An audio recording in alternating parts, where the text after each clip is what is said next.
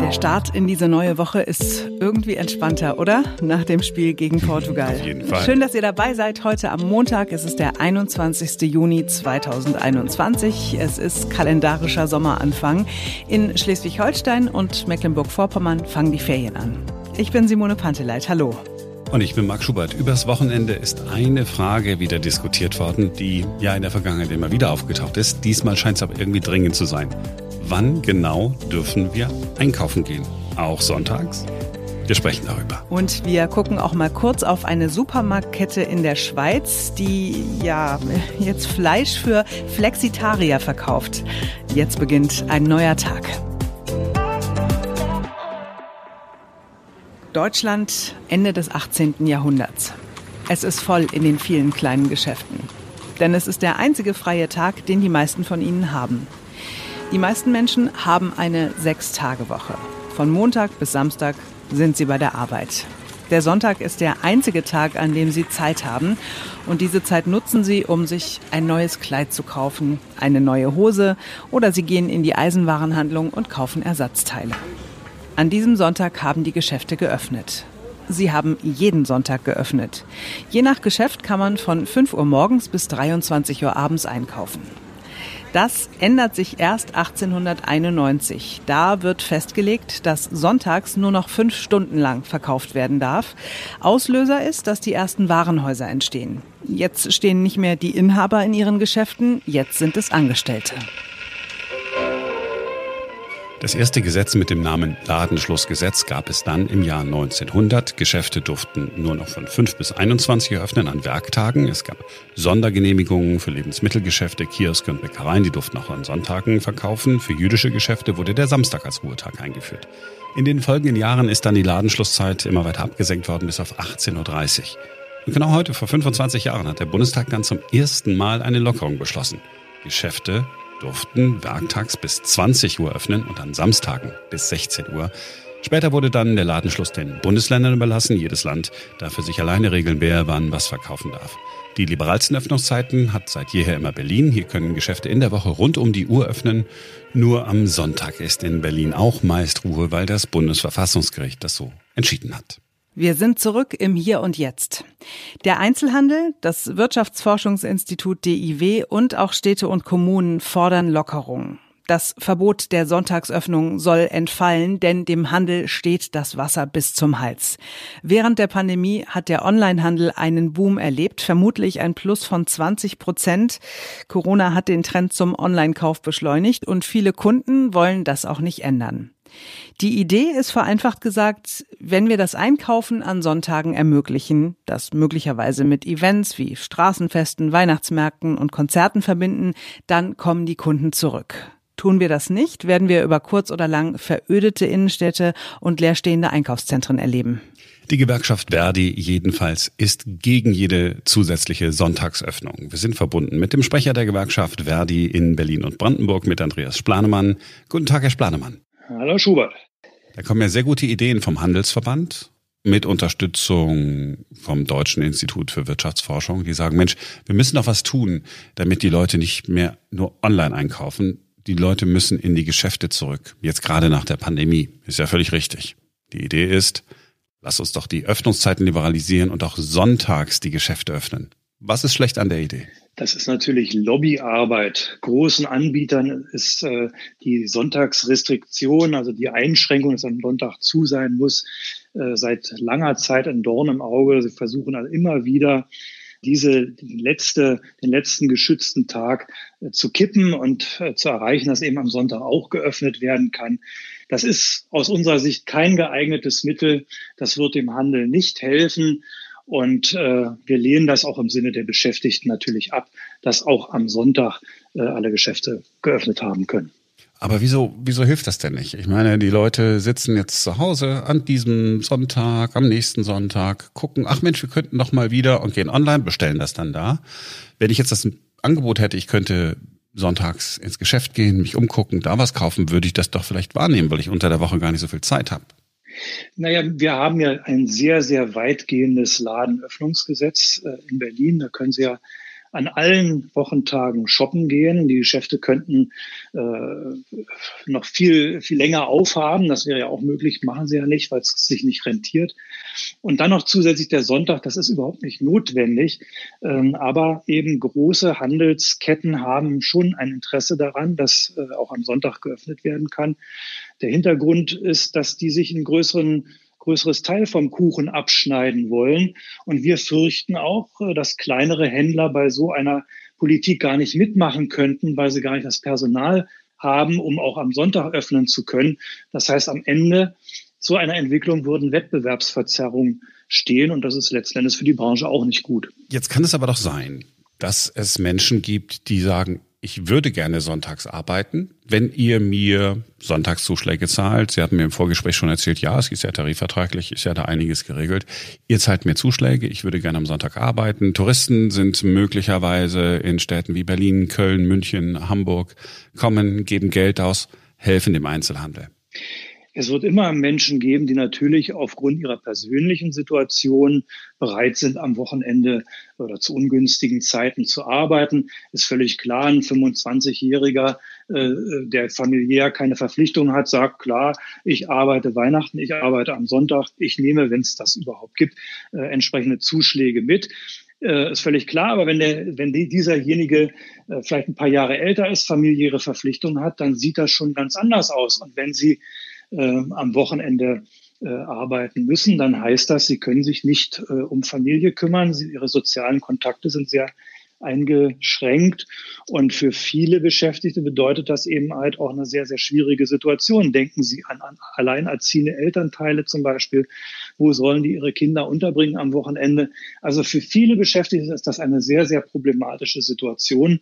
Und es ist richtig und sinnvoll, dass der Sonntag als shoppingfreier, als der letzte shoppingfreie Tag der Woche besonders geschützt wird. Das haben ja auch Gerichte immer wieder in ihren Urteilen äh, bestätigt.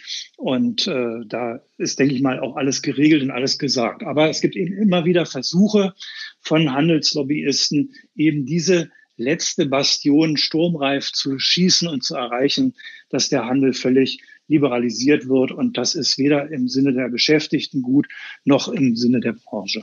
Ich sage das mal ganz hart, aber Ihnen ist ja auch nicht daran gelegen, dass, sagen wir mal, in den 10, 15 Jahren die Beschäftigten, die jetzt im Einzelhandel beschäftigt sind, in irgendeinem Amazon-Lager arbeiten müssen, weil der stationäre Handel einfach komplett am Boden ist. Ich weiß nicht, ob wir diese Entwicklung ähm, aufhalten oder äh, wesentlich beeinflussen können. Es, der, das haben wir auch jetzt in der Pandemie gesehen. Der Onlinehandel hat ordentlich zugelegt. Äh, das Problem ist, ja nicht die Verlagerung zum Onlinehandel, sondern das Problem ist, dass der Onlinehandel sich gar nicht als Handel äh, äh, auffasst, sondern als Logistik äh, Unternehmen. Und Logis in der Logistikbranche wird halt weniger gezahlt als im, im Handel. Das ist der Hintergrund dabei. Und da sind auch die Streitigkeiten mit Amazon und anderen, die gar keine Tarifverträge wollen, die gar keine Gewerkschaften wollen und die eben auch weniger zahlen wollen als im stationären Handel.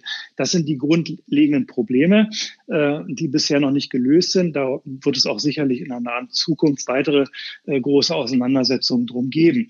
Ob wir die Entwicklung hin zum Onlinehandel wesentlich beeinflussen können, das weiß ich nicht. Da hängt vieles von ab, auch von der Attraktivität natürlich des stationären Handels. Wir hoffen natürlich schon, dass es gelingt, den stationären Handel, die Innenstädte vor allen Dingen äh, zu erhalten, dass der Handel eben auch selber da aktiv wird, attraktive Angebote macht und ähnliches mehr. Und äh, das Shopping-Erlebnis eben so gestaltet, dass die Kunden nach wie vor, Kundinnen und Kunden, äh, in die Geschäfte gehen und nicht online kaufen. Ja, ich guck mal in mein Leben. Also ich habe, äh, ich kann, ich weiß, ich kann äh, hier in Berlin äh, alles liberal, ich kann bis abends um 20, 21, manchmal 22 Uhr einkaufen gehen. Ich schaff's aber meistens nicht. Oder mir ist es dann zu stressig, dann anderthalb Stunden durch die Weltgeschichte zu fahren. Samstags ist es mir ab und zu mal ein bisschen zu voll. Wenn man das auf zwei Tage wenn wenigstens mal versuchsweise, Sie merken, ich will Sie zu einem Kompromiss bewegen. Äh, versuchsweise könnte man auch sagen, komm, wir geben die Sonntage mal frei, nur bis Ende des Jahres.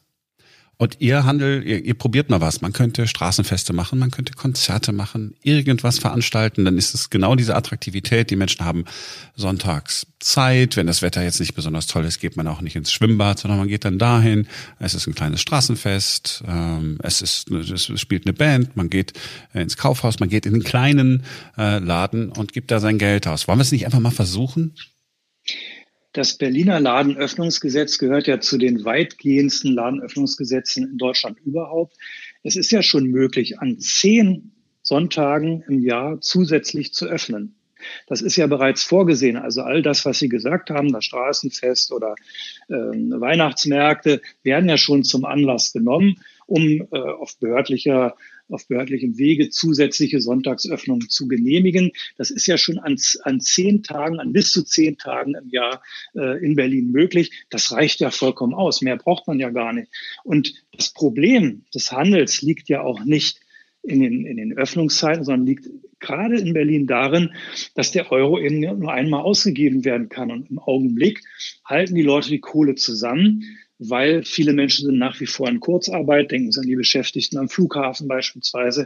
Ähm, sie wissen nicht, wie es weitergeht mit ihren Branchen, ob ihre Arbeitsplätze in der Zukunft noch ähm, äh, da sein werden, ob äh, Pleiten drohen und so weiter. Das sieht man im Augenblick noch gar nicht ab. Die Leute halten das Geld zusammen. Das sind die Probleme äh, des Handels im Augenblick. Und durch erweiterte Öffnungszeiten wird man diese Probleme nicht lösen können. Einen Versuch mache ich noch, wenn Sie es mir nachsehen. ich, ich kann nicht anders. Ähm, ich komme aus Nordrhein-Westfalen. In Ruhrmond an der Grenze auf der holländischen Seite gibt es ein, das ist so ein Outlet-Center. Da gibt es alles Mögliche äh, zu kaufen, alle Mode, Modezeugs. Ziemlich groß. Ähm, ich bin da mal gewesen an einem Sonntag. Äh, nur Deutsche da und unfassbar voll. Es ist total voll. Auf der deutschen Seite, na klar, hat alles geschlossen von, ich glaube, von sogar von, der, von derselben Firma gibt es hier rund um Berlin in Brandenburg auch so ein Ding.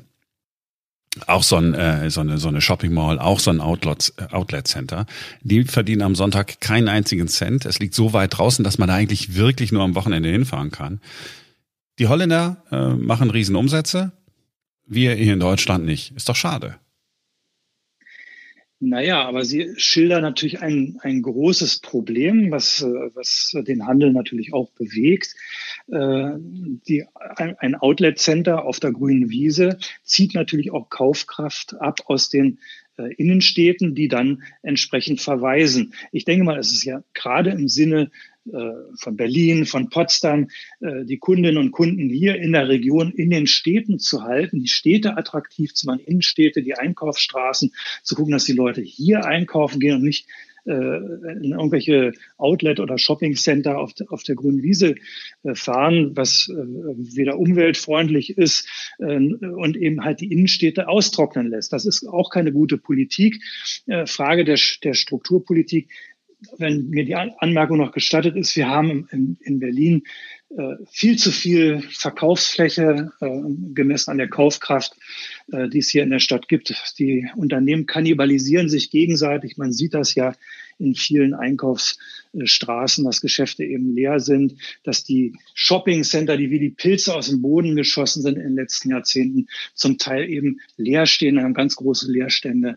Und das sind grundlegende Probleme des, des Einzelhandels. Aber auch das kriegt man natürlich nicht durch Öffnungszeiten. Ganz im Gegenteil kriegt man nicht durch Öffnungszeiten am am Sonntag äh, in den Griff, sondern da müssen andere äh, Mechanismen, die dahinter stehen und wirken. Das heißt, von Ihnen kommt ein ganz klares Nein. Die Regeln sollen so bleiben, wie sie sind. Machen Sie sich denn ein bisschen Sorgen, unabhängig jetzt von den Öffnungszeiten, um die Branche? Ja, ich mache mir schon Sorgen um die Branche, äh, aber aus, anderer, aus einem anderen Gesichtspunkt. 70 äh, Prozent oder über 70 Prozent der Beschäftigten in dieser Branche sind Frauen. Der überwiegende Teil arbeitet in Teilzeit. Und die meisten äh, haben ein Einkommen, was ihnen kein besonders gutes Auskommen ermöglicht. Am Ende ihres Berufslebens steht Altersarmut, weil die Renten nicht ausreichen. Was mir große Sorgen macht, ist, dass nach wie vor die Beschäftigten eben nicht äh, angemessen äh, bezahlt werden für die Tätigkeit, die sie leisten, dass die Bindekraft von Tarifverträgen äh, immer mehr nachlässt. Das hängt damit zusammen, dass natürlich Gewerkschaften weniger Mitglieder haben, äh, gesehen über die, über die Jahrzehnte. Aber auch im Arbeitgeberbereich sieht das nicht besser aus. Auch dort lässt die Bindewirkung nach. Äh, wir müssen da zu anderen Mechanismen kommen. Beispiel, ein Beispiel wäre die Allgemeinverbindlichkeitserklärung von, von Tarifverträgen, also dass für alle Anbieter in einer Branche eben derselbe Tarifvertrag gilt oder überhaupt ein Tarifvertrag gilt. Das würde äh, für gleiche Wettbewerbsbedingungen sorgen. Und möglicherweise wäre das ein Schritt dahin, dass die Beschäftigten mehr Lohngerechtigkeit erfahren und ein Einkommen zum Auskommen erhalten. Das ist wichtig, aber da mache ich mir eben große Sorgen, weil äh, es Tendenzen in andere Richtungen gibt. Die Arbeitgeber wollen eher, dass die Löhne gedrückt werden, dass es eben keine äh, fairen Lohnsteigerungen gibt und das macht mir schon große Sorgen. Herr Splanemann, das war kein versöhnlicher Schluss, aber es muss manchmal sein. Haben Sie vielen Dank. Ja, ich danke Ihnen. Ich wünsche einen schönen Tag. Also ich bin ja, wie ich schon mehrfach erzählt habe, sehr fromm erzogen worden und ich habe mhm. tatsächlich bislang immer ein bisschen naiv gedacht, dass das in Deutschland irgendwelche biblischen Gründe hat, warum man sonntags nicht einkaufen gehen darf. Also, weil es steht ja am Anfang in der Schöpfungsgeschichte in der Bibel, dass man am siebten Tage ruhen soll. Mhm. Mir persönlich ist es ehrlich gesagt relativ schnuppe, ob die Geschäfte sonntags aufhaben. Also ich brauche das nicht. Ich schaffe das auch an einem der sechs anderen Tage, meinen Kram zu kaufen. Und ich habe auch Bock drauf, mal einen Tag lang überhaupt nichts zu machen. Ich kann auch immer diesen Run an den verkaufsoffenen Sonntagen überhaupt nicht nachvollziehen, warum dann alles in die Geschäfte rennt, als ob es eben an den sechs anderen Tagen nichts zu kaufen gäbe. Und mir tun tatsächlich auch ein bisschen die Menschen im Einzelhandel leid, die dann auch noch sonntags im Laden stehen müssten. Gut, kann man natürlich sagen, Augen auf bei der Berufswahl, ne? Aber schlussendlich glaube ich auch nicht wirklich, dass das den Einzelhandel retten wird. Also ich fürchte, es ist so wie mit dem Tante Emma Laden früher. Die sind ja auch nach und nach eingegangen, diese Läden, weil auf einmal ein anderes, attraktiveres Angebot da war. Und auch jetzt passiert ein Wandel, der meiner Meinung nach nur sehr schwer aufzuhalten sein wird. Vielleicht geht's auch gar nicht. Mhm. Ja, vielleicht geht's gar nicht, aber man kann es ja mal versuchen. Warum soll man nicht alles versuchen? Äh, entweder du schaffst ein Einkaufserlebnis, das einen Mehrwert hat gegenüber dem Onlinehandel, oder du lässt es sein. Äh, warum soll ich einem Wirtschaftszweig verbieten, Geld zu verdienen am Sonntag? Wenn dann Mitarbeiterinnen und Mitarbeiter auch noch profitieren, weil die dann Sonntagszuschläge bekommen. Vielleicht ist es eine Chance. Sicher ist es nicht, aber ausprobieren kann man es dann mal. Wir haben viel über Fleisch und Alternativen zum Fleisch gesprochen hier im Podcast. Die Frage war immer, wann kommen wir los vom Fleisch? Wir haben einige Ideen vorgestellt und aus der Schweiz kommt eine neue Idee, die eigentlich so ein bisschen auf der Hand liegt. Bei der Supermarktkette Migros gibt es jetzt Hackfleisch, das nur gut zur Hälfte aus Fleisch besteht. Der Rest ist aus Pflanzen gemacht. Also es ist gehacktes Halb und Halb oder gemischtes Hack, wenn man so will. 400 Gramm kosten knapp sieben Schweizer Franken und ist ein bisschen teurer als das normale Hack. Das kostet 6,50 für gut 500 Gramm. Naja, kann auch ein Anfang sein, ne? Wenn man so den Fleischkonsum halbieren kann, warum sollte man es nicht machen? Ähm, ich habe auf die Zutatenliste geguckt, also sieht alles ganz in Ordnung aus. Karotten in der Farbe Rot sind drin, Tomaten sind drin, gelbe Karotten sind drin, Gewürzextrakt, was noch, äh, Karamellzucker.